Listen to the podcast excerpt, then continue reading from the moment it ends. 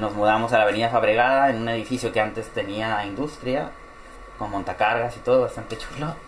Y habitamos la tercera planta, pero además pudimos habitar la primera. Y en la primera planta abrimos un proyecto que se llama Planta 1, del que no voy a hablar demasiado porque un, compañero con el que yo coordino ese espacio vendrá después a otra conversa a, hablar sobre el proyecto.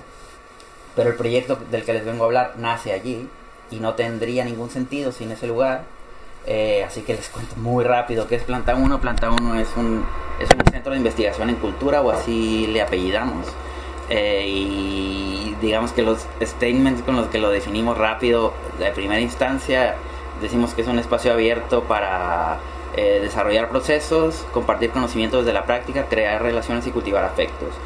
Quiere decir que no está abierto como un centro cultural al uso de, de 9 a 7, de martes a domingo, sino que está abierto para los proyectos, para gente que está... Por eso es muy interesante venir también a, conversar con ustedes aquí. Está abierto para gente que está haciendo proyectos culturales, gestores y gestoras culturales independientes, agentes eh, independientes que están haciendo proyectos que necesitan reforzar esos proyectos eh, o no sé, algunos recursos para poner en marcha ciertas partes del proyecto. Nosotros los acogemos allí, trabajamos con ellos, intentamos utilizar como la estructura que tiene la empresa para intentar eh, poner en marcha esos proyectos y básicamente para creemos que es una de las maneras para romper con la endogamia del sistema cultural local y en general porque es súper endogámico, entonces conocer más gente que está haciendo cosas liarnos con ellos para hacer, conocernos trabajando y poder hacer después otros proyectos juntos, ¿no? Y básicamente es eso.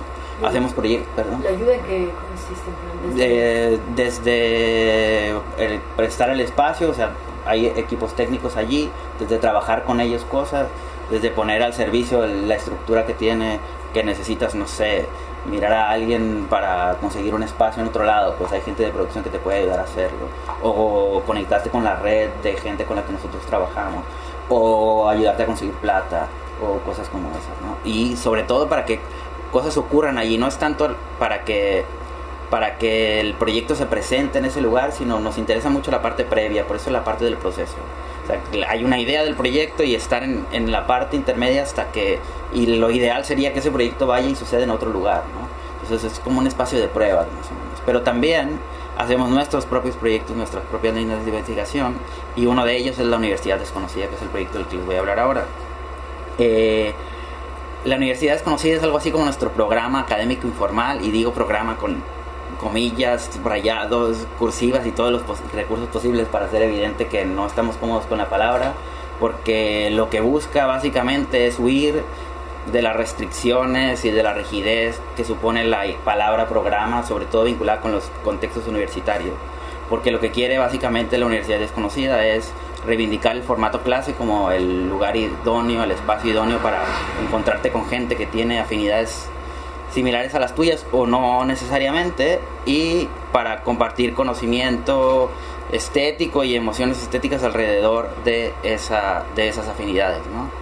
Y lo hacemos eh, convocando a diferentes artistas, creadores, una docena en esta primera edición de, artistas, creadores, pensadores, filósofos que están produciendo obra, que son conocidos públicamente porque tienen esta, esta obra que, que, circula por ahí, pero que además ejercen el magisterio, tienen una faceta como profesores en diferentes universidades o en diferentes academias. Y lo que hacemos es invitarles a Planta 1 para que versionen algunas de las clases que ya dan en esos espacios.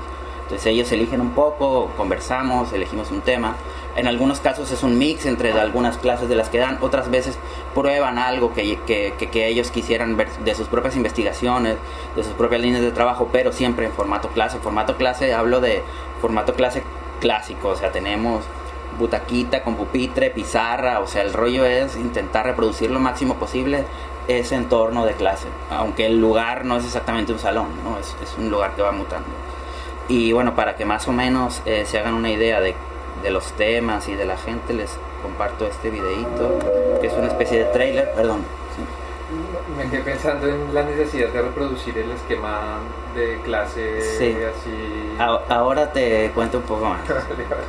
es un poco caprichoso también, pero In general engineering classes, we find that engineers use labor-saving tools to cut down the time spent on arithmetic. For aeronautical engineers, general ideas won't do.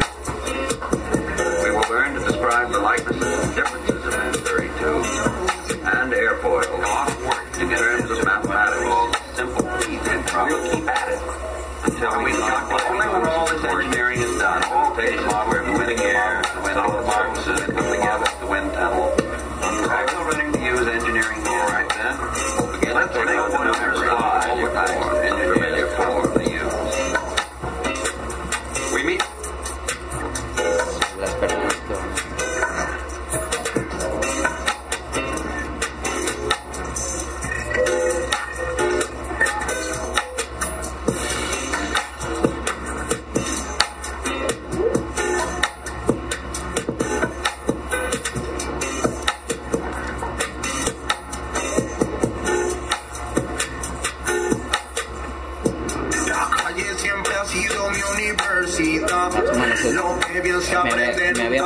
me había pasado decirles que es, todo alrededor de la cultura contemporánea, es una universidad totalmente obsesionada con las humanidades, pero la idea es de que el programa, o sea, están todos esos temas allí, se generan vínculos conceptuales porque es imposible que no existan, pero la idea es que es totalmente desordenada y caprichosa, cada uno nos ha, hemos ido como hablando sobre los temas con cada uno de ellos y han surgido como grupos de temas, pero en realidad la idea es que no, que, que no sea un, recorrido curricular, o sea, de hecho la idea es huir de todas las eh, suposiciones que la formación tiene respecto a ser útil, ¿no? O sea, tú te inscribes, vas a clase porque tienes que cumplir con una serie de créditos para sacarte un título, ¿no? Pues se trata de todo lo contrario, a- ir a escuchar clase por el mero gusto de ir a escuchar clase, ¿no? Ahora, ¿por qué se llama la Universidad Desconocida? Se llama la Universidad Desconocida por este libro, que es una antología de Roberto Bolaño, una antología póstuma, la editaron unos años después de que él muriera, en el año 2007. eh, y le llamaron así, el editor eh, Jorge Ral de, del editorial que lo editó de Anagrama, lo llamó así porque Bolaño tenía un, una libreta en donde agrupaba algunos de los poemas que se publicaron aquí, que tenía ese título en, en la portada, y entre otras cosas lo, lo llamaron así porque, porque Bolaño solía decir que él no se graduó de ninguna universidad y que eh, su propia universidad había sido los años de autoformación, los años como de investigación, los años que él había gastado intentando convertirse en escritor. Eh, y entonces él decía que esa era su universidad, su universidad desconocida. Y a nosotros nos gusta mucho esta, esta idea, esta imagen, porque de alguna manera reivindica esta, esta especie de trayectos, a veces obsesivos, que todos hacemos, eh, persiguiendo justamente los propios intereses, eh, y que son a veces eh, investigaciones absolutamente para una tesis, y que tienen el mismo valor, o a veces más que cualquier otro tipo de formación que está arreglada, ¿no? Entonces nos gusta como reivindicar ese espíritu y lo llamamos así por una parte, pero no solamente por eso, porque esta parte solamente cubre el- la parte del alumno, digamos, eh, y la otra parte del retrato eh, es el lugar del que Bolaño cogió este título, que es, proviene de un relato de otro escritor, un escritor norteamericano que se llama Alfred Bester, que nacido en Nueva York en- a principios del siglo XX eh, y en, cuyas, en las páginas de ese, de, de ese relato, de los hombres que asesinaron a Mahoma, aparecía la idea de la universidad desconocida y más o menos dice esto eh, entre las páginas. Nadie sabe dónde está la universidad desconocida o qué enseñan allí. Tiene un cuerpo docente de unos 200 excéntricos y un cuerpo estudiantil de unos 2.000 inadaptados, del tipo de los que permanecen anónimos hasta que ganan un premio Nobel o se convierten en el primer hombre en Marte. Siempre es posible ubicar a un graduado de la UD cuando uno pregunta a la gente dónde se ha educado. Si se obtiene una respuesta evasiva como Estado, ah, en una universidad nueva de la que nunca has oído hablar, pueden ustedes estar seguros de que fue a la desconocida. Un día espero decirles algo más sobre esta universidad, que es un centro de aprendizaje solo en el sentido, bla. Y bueno, más o menos es esto, para que más tengan una idea un poco más eh, completa. Eh, ahí aparecían en el video los nombres, pero bueno, esta es la web. Les invito a todos a que se apunten. Es absolutamente gratuita. No, no, no tienes que hacer nada más que anotarte e ir. Y ahora vuelvo a eso que me decías.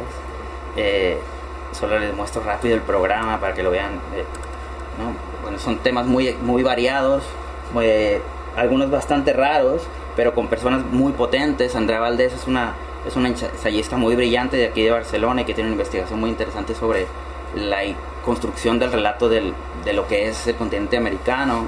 Eh, Iván de la Nuez ha sido jefe de exposiciones del CCB, es un ensayista súper brillante. Jorge Carrión lo deben de conocer bastante, es uno de los críticos culturales más importantes de ahora. Eh, Mariana de Chara, que es una, una especialista en Dante y, y, hace mucha labor que nos va a hablar de eso, de intentar vincular los clásicos con, con creación contemporánea. Marta Rebón, que es la traductora más importante de su generación, que además es especialista en Rusia, entonces ahora tiene muchos temas interesantes de que hablar como sobre la literatura, como una rama de la geografía y no sé qué. Eh, Juan Pablo Villalobos, que además es, es como eh, está vinculado con esta casa y que tiene una, una, serie de libros que están investigando mucho la posibilidad de escribir o de hacer cultura pensando en la felicidad. Eh, Paul Wash, que es un chico súper joven que está haciendo una, una investigación sobre el amor, que ganó un premio bastante importante de novela en catalán eh, Albert Yadó, que es como discípulo de Marina Garcés, es un filósofo joven bastante importante, Marta Segarra, que es como la, la Donna Haraway eh, catalana, es súper interesante. ¿Es directora de Bolit de Girona? Sí. No, no, no, ella es Ingrid Guardiola. Ah, ok. No, no, ella es bastante más mayor, pero ella fue profe de Ingrid, de Ingrid Guardiola. Oh, okay. Eh, yo que haremos una versión, o sea, queremos brindar desde Planta 1 un contenido también y no solamente albergar algo. Y más Rodrigo, que es un tipo muy interesante que es filósofo, pero también es clown. Y el, el fin de cursos es una clase que mezcla el humor con la filosofía, que es bastante interesante. Eh, y vuelvo a lo que me preguntabas. Eh, parte de la idea es que de, de, reproducir el formato más clásico de clase eh, tiene que ver con la cuestión de la presencialidad eh, Planta 1 es un lugar que, que, ha operado absolutamente en pandemia, lo abrimos en, bueno, en, en diciembre en realidad fue la fiesta de inauguración, pero fue eh, pero empezó en enero y en marzo del 20 nos, cerraron, nos mandaron a todos a la casa y quisimos seguir intentando hacer cosas y sorteando como los resquicios de las normativas y de las olas de COVID y todo esto y fuimos haciendo cosas teníamos muchas ganas como de recuperar un poco cierta normalidad para que la programación creciera. Ha ido creciendo, pero queríamos provocar, eh, bueno, generar proyectos que provocaron el encuentro y entonces pensamos mucho en que todos estamos hartos de ver cosas online y eh, como hacemos clase que evada todas las eh, ideas online, pues volvamos al salón de clases con el pupitre, con la pizarra y entre otras cosas con eh, tonterías como estas que eh, que reivindican un poco esa parte física y es que la universidad desconocida es gratuita eh, solo tienes que apuntarte para ir pero lo que nos tienes que dar a cambio es tomar notas eh, de manera que te damos este pequeño dispositivo con unos papeles de calcar entonces tú te puedes llevar el original a tu casa pero nos dejas una copia de las notas que tomes en la clase y hacemos un archivo sobre eso y algunas otras chorradas como esto que tenemos 12 caritas de Bolaño. ¿Cómo se sostiene la, la universidad? Ah, ahora te cuento. tenemos 12 caritas de Bolaño y si tú asistes a las, a las 12 clases pues tienes las 12 caritas de Bolaño y si no, bueno, pues las que fuiste. Y bueno, es, es, básicamente esto. Aquí dejo, mientras respondo eso, una, un clip de la primera de las clases que ya ocurrió el, el martes 29 de marzo. La siguiente es el martes 19 y la, y la otra es un lunes, es la única que es un lunes, que es la de Iván de la Noche porque no podía. Y luego va increciendo y ya después en mayo, junio y julio hay, hay, hay, hay clase tres martes de cada mes. Y bueno, esto es una, son unas imágenes de la, de la primera sesión que son unos tipos bastante brillantes que hacen cosas muy raras de teatro, nunca en el teatro. Eh, eh, y bueno, esto fue lo que pasó ahí, ven más o menos el formato, después ellos lo cambiaron, pero pero fue esto. Eh, marca ellas y Esteban fue un... Ah, claro, la presentación vinieron aquí, sí. Y bueno, ahí ven la pizarra, tienen esto, o sea, es como un poco esta historia, ¿no? Eh, y bueno, es sostenible porque porque el espacio lo, lo sostiene tránsito, o sea, la, porque en realidad es como una especie de laboratorio de pruebas. Entonces es, es, uno de nuestros proyectos que nosotros hacemos un poco por intentando hacer cosas que, que en los entornos en los que trabajamos no podríamos hacer o no nos comprarían o queremos hacer porque tiene que tener nuestro sello. Igual esto después se puede convertir en algo que, que sí sea un proyecto rentable en ese sentido, ¿no? Pero era algo que nosotros queríamos hacer porque lo hacemos como, como parte de nuestras propias líneas de, de investigación y de trabajo.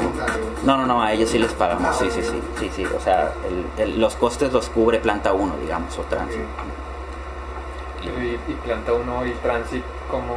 Transit, pues, que genera un montón de proyectos culturales que le, que pues es una empresa que pues, es una SL, pero, pero o sea, se mantiene y es bastante grande. O sea, entre otras cosas, por ejemplo, gestiona, mm, yo creo que unos 10 centros de la red de, centro- de centros culturales y cívicos de la red de, la charcha.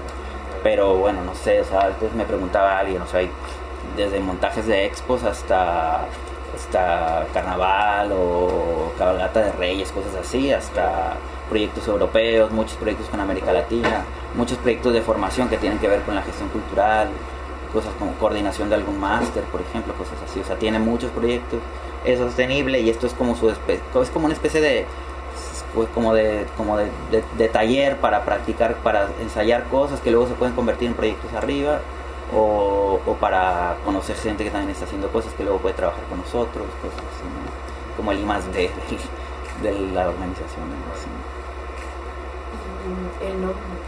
Universidad, eh, porque hay esas, cuando te inscribes vas a todas las clases. Sí, bueno, digamos que hay una cuestión que sí tiene que ver con, con como con un tipo de nivel de las clases, o sea que, que, que toda esta gente está versionando clases que las da en unos entornos académicos como eh, de cierto nivel, entonces claro, es como un como una etiqueta que también ayuda como a decir, va, es un tipo de clase que es una clase sobre humanidades, sobre cultura contemporánea que, que podría dictarse en el CCCB o en el MACBA, o sea que, o en la Universidad de Barcelona, o en, ¿no? Es, es una, y bueno, por, por, por lo que te he contado, que es Y- chucha. Y hay una voluntad de ir también contra el sistema universitario Sí. después de Bolonia, ¿no? Sí, bueno, teníamos un- una, una, una frase allí de Bolonia Bolaño, ¿no? La idea de que, de que el plan Bolonia fue como la, el, el último gran ejemplo de, de cómo hacer que la educación se convierta en una formación profesionalizable y entonces eso también le da un, un mazazo a las humanidades, entre muchas otras cosas. Pero- y entonces la idea era como darle la, darle la vuelta a eso y decir, pues que no, o sea, lo que me interesa es ir a escuchar una clase porque me gusta y entonces no tiene ningún tipo de finalidad práctica ni capitalista ni nada, o sea, no te vas a graduar de nada de aquí, vas a perder dos horas de tus martes yendo ahí, eh, bueno, eh, escuchando allí y otros 45 minutos en desplazarte hasta el Hospitalet de Llobregat, o sea, es absolutamente anticapitalista, pero bueno, al menos es gratuita y, y- tienes la oportunidad de, que esa es otra de las cosas que reivindica, eh, poder tener acceso a una faceta de ciertas como personalidades, por decirlo de algún modo, de la cultura local, pero también nacional, incluso algunos tienen perfil como internacional, eh, que, no, que, no, que no necesariamente tienes acceso, ¿no? Tú les ves presentando un libro, les ves ¿no? este, en la inauguración de algo de lo que hacen o en una entrevista, pero dictando clases es muy difícil que, que, que tú tengas acceso, ¿no? o el público en general en realidad.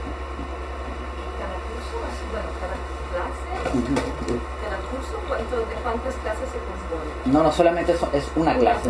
Sí, son do- 12 sesiones de aproximadamente dos horas eh, sobre estos temas que te mostré y nada, o sea, simplemente es eso, o sea, ellos lo montan, es, el requisito es que sea lo más cercano al formato clase, o sea, que, que no sea tanto una conferencia, que no sea una TED Talk o una cosa de estas, y bueno, hay una bibliografía incluso allí que, ya, que la gente puede seguir, ¿no? Está el, pues el tema de las notas y es una clase, o sea, ellos intentan emular lo más que se pueda el, el cómo es dar una clase en sus Pero entornos cuando yo me académicos. inscribo, me inscribo a Tú, tú puedes, no, tú puedes inscribirte a, a- a sesiones separadas, a una sola sesión, a dos, a cuatro, o puedes elegir inscribirte a todas. O sea, eso es igual.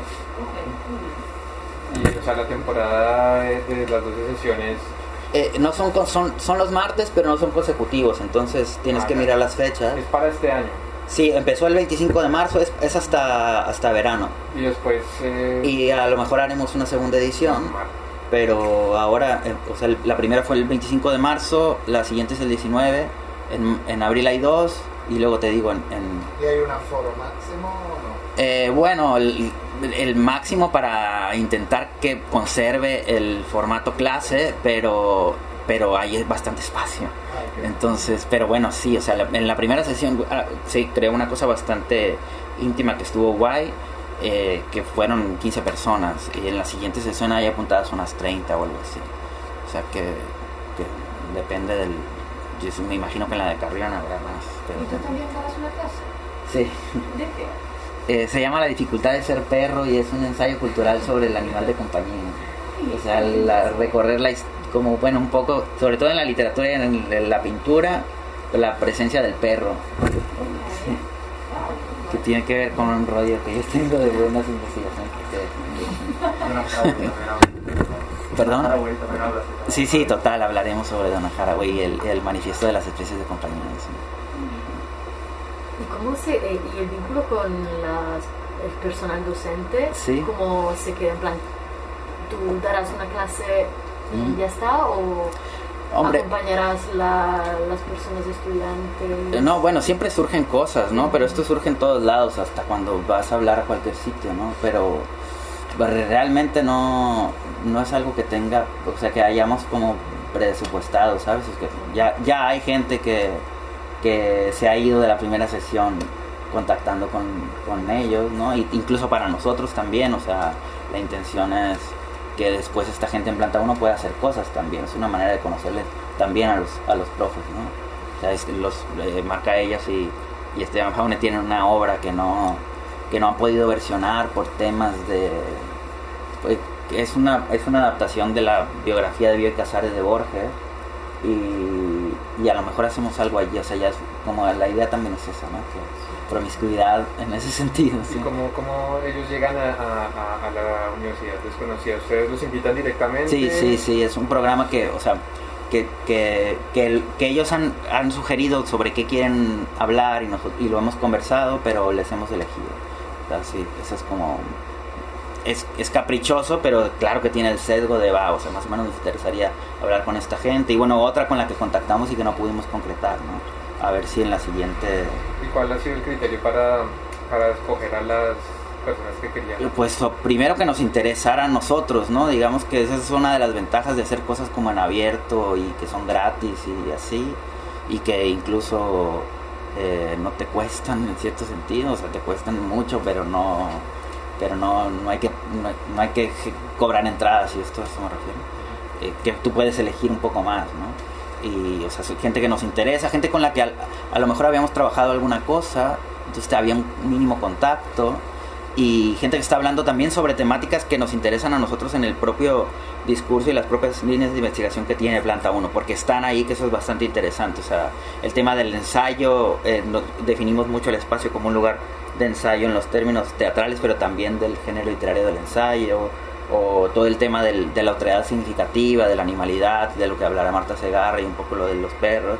Estuvimos haciendo un, un- un pequeño especie como de catálogo en abierto que se llamaba eh, ecosistemas interseccionales y que intentaba ubicar diferentes gentes que estaban haciendo proyectos que, que, trataban de abrirse al bueno de lo que está hablando todo el mundo de, de la, de la otredad amplia de todas las identidades de todos los seres no de los animales de las plantas y esto. O sea hay como todo cada una de las clases tiene vínculos con con un poco las líneas que nosotros intentamos explorar dentro del centro Digamos, las elecciones como, como surgen son casuales, no hay como un Las- recorrido. las selecciones En plan, la, el orden en lo que se hace luego saldrá casual. Sí, sí, o sea, la idea es que fuese totalmente desordenada. Te digo, de alguna manera se ordenan cosas porque, primero que cuando uno habla de cultura, pues siempre surgen conexiones, ¿no? Y también cosas tan elementales como, como el calendario, o sea, el, el- el programa se ordenó por, por la disponibilidad que tenía toda esta gente que hace muchas cosas por fuera. Pero es curioso que en real- se quedó como la primera parte, por ejemplo, la gente con la que abrimos, ellos son unos super fans de Bolaños, o sea, fue increíble que ellos quisieran hacerlo al principio, tienen incluso una adaptación, una, una especie de ruta por el Raval de Bolaño. Y entonces fue genial que ellos abrieran y, y se ha hecho como una primera parte más vinculada como con el ensayo y como y luego una segunda parte que empieza a, a pasar como por las emociones, ¿no? Porque está lo de la felicidad, está lo del amor, y lo de los y luego lo de la animalidad y los afectos, es como que se ordenó un poco sola. Fue fue bastante azaroso. Sí, sí, sí, sí, total. Total, sí. Y, y en esta, son dos horas cada clase, ¿no? Sí. Y en estas dos horas hay eh, como hay posibilidad de participar por, Sí, sí, eh, claro, o sea, un poco cada- cada- experimentar o ensayar por parte también del Sí, cada, cada este profesor eh, monta su dinámica, ¿no? Pero mira, aquí, y ya me callo, ellos hicieron una primera parte que era muy, muy, eh, no, muy, muy ortodoxa, digamos. Y luego en la segunda hicieron una experiencia que tenía que ver con una de las obras que ellos habían hecho, o sea que cada, Wow. cada quien es de su madre y de su padre. sí, sí, sí. ¿Sabes qué, qué se me quedó en la, como en la mente?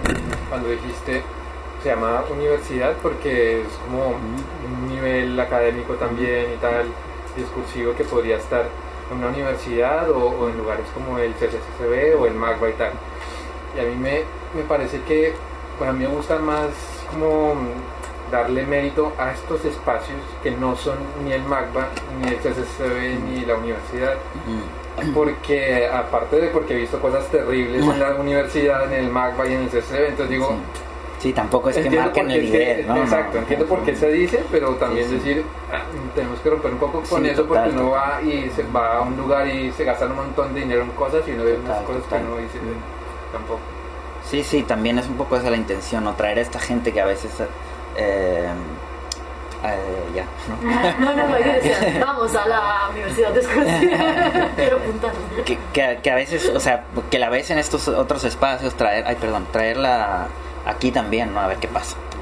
Que de repente eso también hay cosas interesantes que tienen que ver con el lugar en donde está el, el espacio, ¿no? O sea, como gente del hospitalet, ¿no? De repente, sí. ¿Perdón? El nuevo Bauhaus. no, no, para nada. Pues ya está. Gracias.